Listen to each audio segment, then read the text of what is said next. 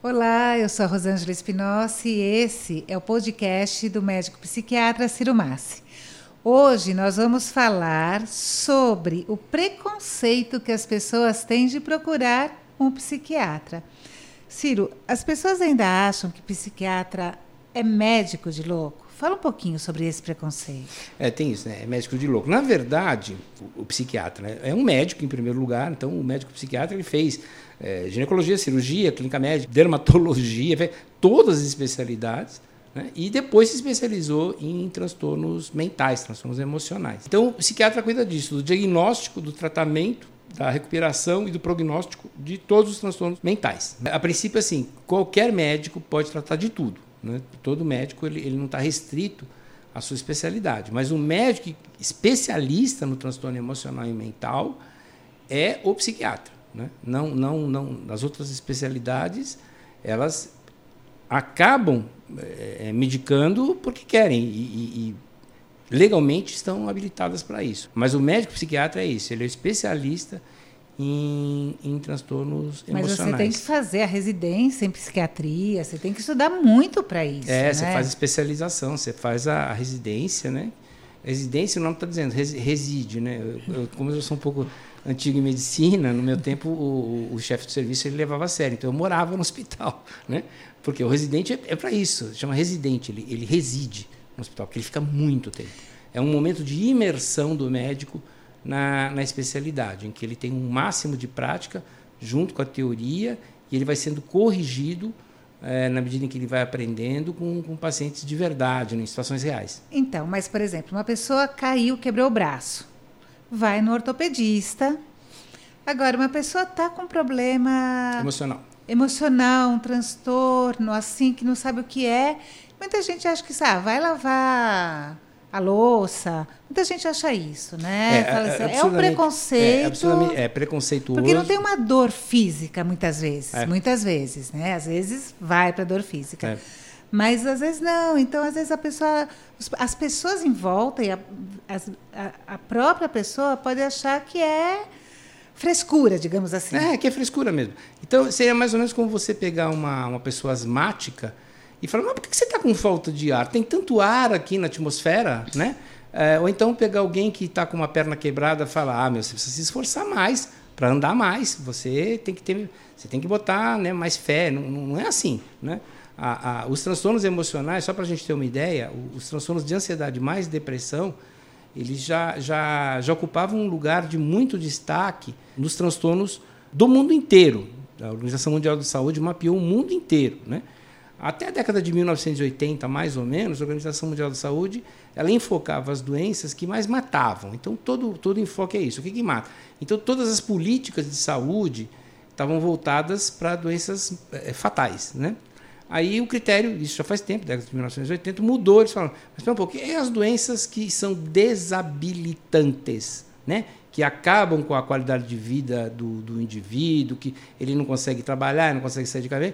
E aí se descobriu que das 10 principais doenças que desabilitam as pessoas, cinco são psiquiátricas. Para a gente ter uma ideia, até 2020, então pouquinho antes da, da, da, da pandemia, né, os transtornos emocionais, especialmente os transtornos de ansiedade e, e depressão, eles já eram a principal causa de sobrecarga é, global relacionada à saúde. Já era, já eram as principais. Né? E aí, depois da, do, do, do Covid, aumentou, diminuiu, é? aumentou mais ou menos, no mínimo, 25% no mundo todo, no mínimo. Né? No Brasil aumentou um, um, um pouquinho mais. É, a depressão aumentou mais ou menos 28% e os transtornos de ansiedade mais ou menos 26%. Né? Ah, então, assim, o, o, transtorno, o transtorno emocional ele, ele já, já era prevalente, ele já acontecia numa, numa escala bastante grande, com diversas consequências é, para as pessoas, né? E agora piorou, piorou.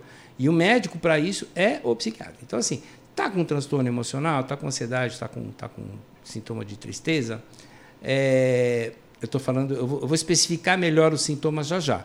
Mas assim, se está desconfiando que tem algum problema emocional, olha, ou procura direto um médico psiquiatra, que como ele é médico, ele vai descartar causas físicas. Existem diversas causas é, orgânicas que podem dar alteração de comportamento, especialmente as mulheres a, a, as mulheres são premiadas com transtornos emocionais. Normalmente é o dobro dos homens, né? Mas será que isso reflete uma, uma, uma, realidade biológica? Provavelmente não, porque mulher é mais sábia que homem. Mulher pede ajuda. E o homem, como é mais fortão, ele só pede ajuda quando quebrou mesmo. Né? O homem, não, não, não, antes do, do ex aí, não pedia, não pedia nem para eh, direção no trânsito, né? Ele errava, ficava rodando lá. É verdade. Não, não, não, não, não pode perguntar, né? Então o homem tem essa coisa do macho que não, não, não pode receber ajuda. A mulher não, a mulher é mais sábia. Mas ela tem também motivos biológicos para sofrer mais, para ter mais alterações emocionais. Por quê? Porque seus hormônios flutuam muito. Eles flutuam no mesmo dia, muito mais do que o homem, e eles flutuam todo mês. Né? Tem uma grande flutuação, o que não acontece com o homem. O homem tem duas grandes mudanças emocionais dos hormônios, que é na adolescência e, e quando ele está mais né, entrando na terceira idade, na andropausa, e o resto é mais ou menos constante. Mas mesmo assim, a gente tem que pesquisar se não existem motivos é, para o indivíduo ter, ter um, um, sintoma de tristeza, um, um sintoma de, de ansiedade, de inquietação, de irritabilidade. Doença de tiroide tem que ser descartada. Ah, eu ia perguntar isso. Se, o, quais são os motivos físicos, né? É. Por exemplo, a doença de tiroide, ela, ela, tá, ela, é, ela é muito, muito importante que você descarte. O médico psiquiatra Normalmente ele, ele vai pedir esse exame, né, ver se não tem um problema de tiroide, ver se não tem um problema no metabolismo da, da glicose, né, para mais ou para menos, uh, ver como é que está o mecanismo de, de digestão do indivíduo, se ele olhar de uma maneira mais global, investigar diversas, diversas doenças que podem estar acontecendo. Né? Várias doenças é, autoimunes, lupus, é, bem frequente, têm sintomas emocionais, muitas vezes eles aparecem antes de aparecer sintoma físico. Então, assim, não é porque tem sintoma emocional que, ah, então é, é só, aspas, emocional. Não, é não ele, ele pode ter causas físicas. Bom, mas descartado isso aí, você vai pensar, não, então aí o tratamento tem, tem que realmente ser com, com, com, com um psiquiatra. Como é que você suspeita que você está precisando de, de um auxílio? Né? Ah, em primeiro lugar, assim, em primeiro lugar, mas não é nessa ordem, tá? Então eu, eu só estou colocando em alguma ordem aqui. Mas dificuldade em controlar as emoções. Todos nós temos nossos períodos de, de irritação, os nossos períodos de que a gente está mais agressivo, menos tolerante, ou que está mais triste, desanimado com a vida. Né? Isso é normal. Todas as pessoas passam por esse tipo de flutuação. Mas se ela persistir muito, se ela estiver é, é, atrapalhando a, sua vida de relacionamento, relacionamento familiar, relacionamento de trabalho, relacionamento com os filhos, relacionamento conjugal, enfim, se ele estiver atrapalhando a sua, a sua vida, olha, é para começar a pensar em procurar ajuda sim. O médico que, que esclarece se isso é um problema não é o psiquiatra, né? Então assim, essa a, a, a dificuldade de controlar a emoção, ela ela, ela, ela acontece é, no cérebro, né? mas até chegar no cérebro tem várias causas. Então, entender o como, a origem de como chegou até chegar nesse descontrole emocional, nessa dificuldade de controlar a emoção, controle de impulsos, muitas vezes, é uma das, uma das investigações que todo psiquiatra faz. E às vezes esse preconceito é porque assim, ah, eu vou tomar remédio de tarja preta, controlado, eu vou ficar viciada nisso ou viciado. É, o que, que você pode falar para essas pessoas? Porque isso não, o psiquiatra tem que orientar realmente como fazer e por um tempo determinado também, né? Sim, que tipo. E às vezes a pessoa acaba sofrendo, perdão, e ela, ela acaba buscando a, o, o, alívio aonde? Em drogas ilícitas ou no excesso de álcool, né? É, e aí tinha um problema, agora está com dois, né? Ou três, porque a, a, as coisas começam a, se acumular, né? Então essa é mais uma dica quando procurar o psiquiatra. Está buscando é, é, drogas lícitas ou ilícitas, em excesso, cigarro em excesso, álcool em excesso, está bebendo mais do que normalmente beberia, né, do que passou do social, né? outra usando droga ilícita né, de uma maneira é, inadequada, além de ser ilegal, de, de, uma maneira inadequada, é o momento de, de procurar ajuda. De maneira geral, o, os, os, médicos psiquiatras eles é, é, utilizam um arsenal de medicamentos muito amplo. Então, você tem um grupo, primeiro, de, de antidepressivos. Esse grupo de antidepressivos, eles não são calmantes, não são. Então, eles atuam regulando as áreas do cérebro que controlam o humor. Então, um dos maiores erros, até a pergunta é bem oportuna, eu agradeço, porque Um dos maiores erros de tratamento dentro de psiquiatria é aumentar o antidepressivo se está se sentindo mal e diminuir o antidepressivo se está se sentindo bem. Por conta isso, própria. Por conta né? própria. Muita gente faz isso, faz. né? E isso é uma das maiores causas que dá problema no, no tratamento. Porque ele está regulando a área do cérebro. Então você não pode mexer nisso. Outro grupo de medicamento que os, que os médicos psiquiatras utilizam, aí sim são os, os benzodiazepínicos, são, aí sim são calmantes, que são é, como né, novalgina para febre, né? aspirina para dorzinha. Né? Ele não está resolvendo muitas vezes o problema, mas precisa de um, de um determinado alívio do, do, do, sintoma por, por algum tempo. Tem o grupo também dos estabilizadores de humor, a gente usa muito com, em transtornos que tem né, essa, essa, é, as mudanças de humor, não precisa ser necessariamente bipolar, às vezes ele é utilizado em outras circunstâncias. E tem o grupo dos chamados antipsicóticos, né, que é, ah, é usado só em, em, em, psicose? Não, necessariamente. Você tem outras síndromes, é, como por exemplo a síndrome borderline, outro, outro momento a gente explica melhor o que, que é isso, mas é um, é um, problema que é mais grave que neurose, mas não chega a ser uma psicose, fica lá no, no intermediário. Que você, muitas vezes, o indivíduo ele, ele aproveita bem esse grupo de remédios. E aí você tem também a abordagem integrativa, que é o que eu faço, que utiliza vários medicamentos não alopáticos, muito de fitoterapia, muito de, de eu, eu, utilizo muito de homeopatia, muitos nutrientes, né? É, e sempre lembrando o seguinte, olha, a, não é porque é natural que dá para você sair tomando, né? Então tem, tem por exemplo, uma, uma, um fitoterápico muito utilizado, é venda livre, que é o Hipericum perfuratum, né? Que é o, a erva de São João, que é muito utilizada para depressão. Então, ah, não, toma um chazinho de hiper. Olha, ele, ele é eliminado por uma via no fígado, chama P450, que ela compete com várias medicações, mas assim, várias medicações. Nossa. Então, assim, ele pode interromper, um simples hiper, um chazinho de hiper, ele pode interromper essas vias de, de, de medicamento é, e o indivíduo acaba tendo uma intoxicação do medicamento alopático, ou ele não está fazendo tanto efeito porque o outro entrou na, na, na, frente dele. No meio. No meio, né? ele interferiu. Então, assim, não, não, não pode tomar por conta. Né? E se estiver tomando, avisa até o médico. O médico vai saber se aquilo é, pode ser tomado, não pode ser tomado. Né? O, o, dentro dos nutracêuticos, que a gente utiliza bastante, né? É, o ômega 3 tem um papel de destaque. Por quê? Porque vários transtornos emocionais, eles têm, principalmente agora depois do Covid, mas sempre foram relacionados com inflamação do organismo. E o ômega 3 auxilia no, no, controle dessa, dessa inflamação, porque a nossa alimentação é desbalanceada mesmo de ômega 3. Mas ele, ele, tem, ele, tem, um, ele tem um papel anti, anticoagulante importante. Então, as pessoas que estão tomando anticoagulante não podem tomar ômega 3 livremente. Né? Então, assim, é, é não é para entrar no, no, na farmácia e sair tomando. E, como você disse antes também, também não pode parar, nem aumentar, nem, nem diminuir o medicamento. Quais as consequências que isso pode trazer durante o, o tratamento? Se a pessoa está, ah, estou mais tranquila, então vou diminuir, não vou tomar mais. Ou estou mais agitada, vou tomar mais. Quais as consequências que isso pode acarretar no todo? Depois de um, de um tempo, de um ano, não sei quanto tempo aí. É. Você tem, você tem uma, um, uma, um curso natural da, da, da doença, ela, ela, vai, ela vai tendo uma evolução, como a gente chama, né? em que você consegue prever é, é, mais ou menos o que, que vai estar tá acontecendo. E, e você sempre está tá sempre presente dois problemas, né? As recidivas, que é voltar a ter o problema, e as recaídas. Estava melhor e voltou a ter o, ter o sintoma. Isso é normal, isso é esperado. Qualquer patologia isso pode acontecer, nas psiquiátricas é muito frequente, né? Ah, ah, interrompeu a medicação, mexendo na medicação, olha, pode contar que a sua chance de ter uma recidiva recaída vai ser muito grande. Né? Então, o tratamento que poderia ser uma beleza, dura aí, sei lá, um, um, ano dois meses, oito meses, dez meses, um ano e meio, dura dois, três, cinco, dez anos. Né? Porque a pessoa é, acabou mexendo no, no, no, medicamento. E, às vezes, não vamos colocar só a culpa na pessoa. A, a, existem realmente pessoas que não têm muita tolerância à medicação psiquiátrica, e com razão. Porque quando você dá, uma, uma, um, por exemplo, um antidepressivo, é, ele, ele, a, a, grande parte deles, não, não apenas antidepressivo, mas muitos medicamentos, mas antidepressivo especial, ele é eliminado pelo fígado, né? ele é jogado fora pelo fígado. E aí pode acontecer três coisas. Ele é eliminado no tempo que deveria, e aí o remédio faz o efeito que você quer.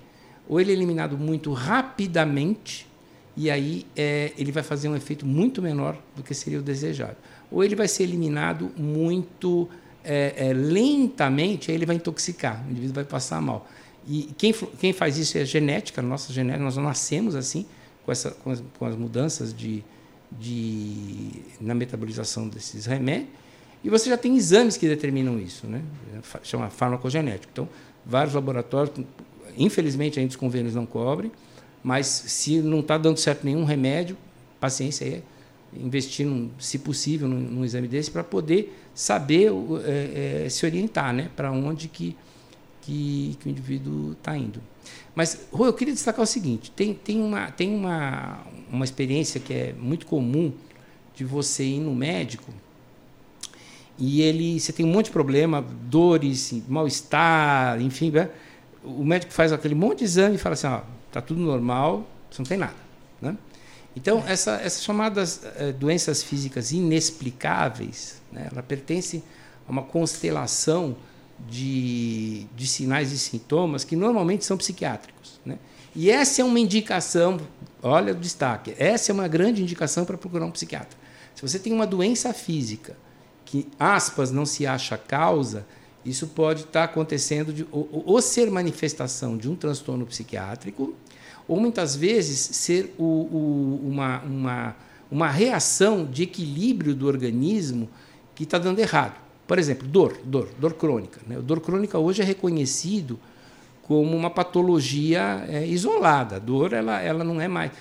Porque antigamente se falava assim, ah, tem que ter uma causa para a dor, tem que procurar a causa, tratar a causa, não adianta tratar a dor. Né? Você tem, não pode, a dor é um sintoma, não. A dor hoje a gente já sabe que ela, ela, ela persiste em muitos indivíduos por é, é, um erro do cérebro. Então o cérebro percebe que tem lá um, um determinado problema e fala, opa, preciso fazer alguma coisa. Então, como é que ele, ele mobiliza aquele lugar para não ter mais problema? Gerando dor. Esse é, esse é, um dos mecanismos automáticos do cérebro.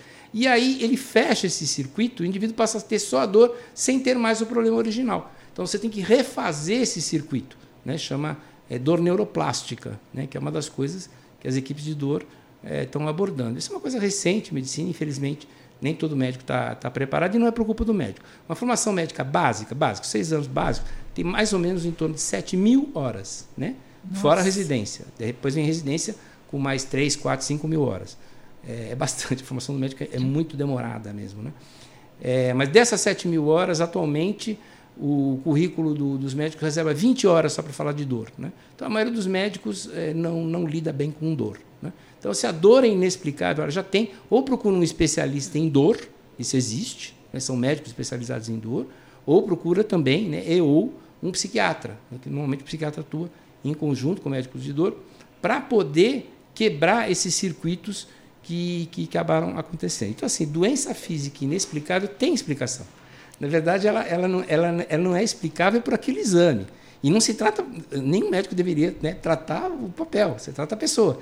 Então tem que entender o, o que é que está acontecendo. Foi o sistema dela de autoequilíbrio que está com um grande problema, né? essa é uma manifestação do que a gente chama de psicossomática, uma manifestação de algum transtorno emocional, como ansiedade, é, como, como depressão, ou é um, é um, um certo erro do, do, cérebro que acabou isolando determinado sintoma, ele permanece no tempo sem ter mais aquela função original que era, é, era te proteger. Né? Então, assim, é, é, existem, é, diante de uma, de uma ausência né, de, de, de, explicação, você pergunta para o indivíduo, olha, isso, isso aí piora quando, quando você está em período de estresse ou quando você está sob uma emoção muito forte. Se a resposta for positiva, o psiquiatra aí pode ter uma ação importante. Né? Você, é, se você tem dor, por exemplo, você sintomas, são sintomas que ficam migrando, mais ou menos inexplicáveis. Uma hora está de um lado, outra hora está do outro. Aí você procura um médico, não é nada. Procura outro médico, não é nada. Procura outro médico. Então, isso é altamente sugestivo de que tenha um, uma, uma, um transtorno é, psiquiátrico por trás que, que vai poder ser, ser, ser encarado pelo psiquiatra. Lembrando que o transtorno psiquiátrico, por si só, piora as doenças orgânicas, vamos chamar assim, que já tem o um fundamento. Por exemplo, diabetes, né? ou uma hipertensão arterial. O indivíduo que está deprimido, ele não, não tem motivação para fazer dieta, para fazer atividade física, para né, tomar seu remédio de uma maneira regular. Então, assim, se tem, ao mesmo tempo que uma doença física, né, uma doença cardíaca, uma doença endócrina, seja lá o que for, um, um transtorno de ansiedade, um transtorno de depressão, o psiquiatra também deveria estar entrando em paralelo, porque senão ele não vai seguir o seu tratamento e o que vai gerar nele um sentimento de desesperança, porque a sua própria doença começa a piorar e o que piora a sua própria depressão. Entrou num ciclo vicioso. Fica né? uma roda viva é. aí, então por essa, por toda essa explicação que você deu, gente, pelo amor de Deus, qualquer coisa procure um psiquiatra, né? Eu acho que ainda mais agora, por conta da pandemia e tudo, essas, esses problemas emocionais aumentaram muito, como você já disse. E até no começo da pandemia, o Ministério da Saúde fez uma pesquisa com 17 mil pessoas. 80, eu até anotei aqui, 86,5% preencheram algum requisito para serem considerados portadores de algum tipo de ansiedade patológica. Então não dá para falar, ah, eu estou ansioso, estou triste, estou com alguma coisa assim, vá, procure um médico, procure um psiquiatra, né? Hoje a gente tem certeza, um transtorno de ansiedade generalizado e o, a pandemia facilitou muito a ansiedade. Se ele não for bem tratado, ele vai, ele vai chegar na depressão, né? Então toda ansiedade que não for bem abordada, ela, ela, o indivíduo ele, ele começa a ter uma ação na, na, na vida é, com recursos insuficientes e acaba, isso acaba gerando um sentimento de tristeza que pode se, vamos chamar assim, de cristalizar num quadro de, de depressão. Então, assim, psiquiatra não é médico de louco. E o pior inimigo, o pior inimigo da mente saudável se chama preconceito. Cai nessa não. É isso, pessoal. Muito obrigada pela atenção. Tendo algum problema, procure um médico, procure um psiquiatra. Dúvidas, sugestões, envie para as redes sociais e até o próximo episódio.